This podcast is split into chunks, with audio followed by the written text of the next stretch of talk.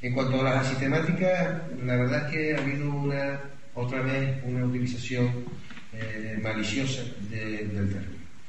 Eh, en definitiva, la terminología lo que implica de la sistemática es simplemente un ámbito de gestión urbanística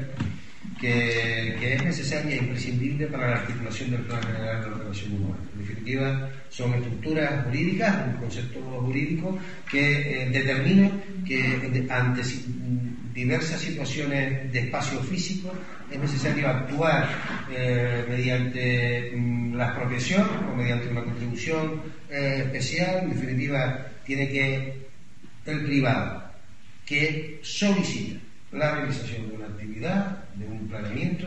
pues está condicionado a la realización, a, la disposición de un territorio que va en beneficio bien del particular o bien de la colectividad.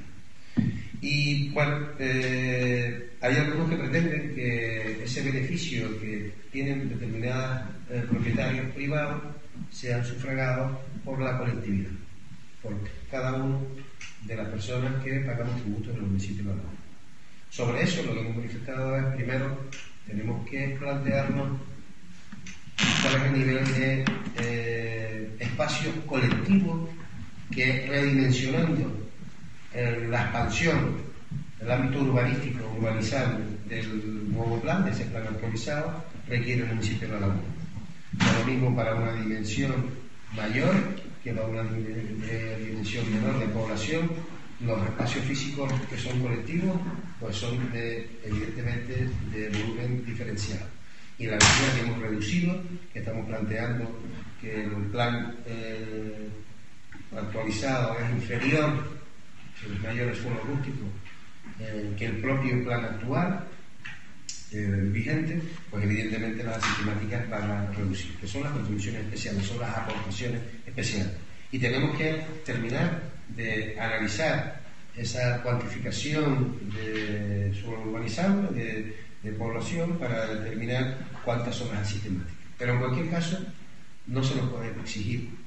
a la administración pública ni a la ciudadanía que lo que han venido realizando los laguneros y laguneros en la actualidad, que es haciendo pagos de contribuciones especiales para beneficio de sus urbanizaciones, para requerir para que sus solares tengan ese valor que ellos han pretendido que ahora se plantee que sea gratuito y que se pague entre todos. Pero que tenemos que plantear el principio de igualdad de condiciones y por lo tanto eh, nos parece que en la sistemática estamos por analizar, por evaluar y por dimensionar la realidad necesaria, pues los costes tienen que ir acordes con los beneficios de rentabilidad que van a tener cada uno de los propietarios.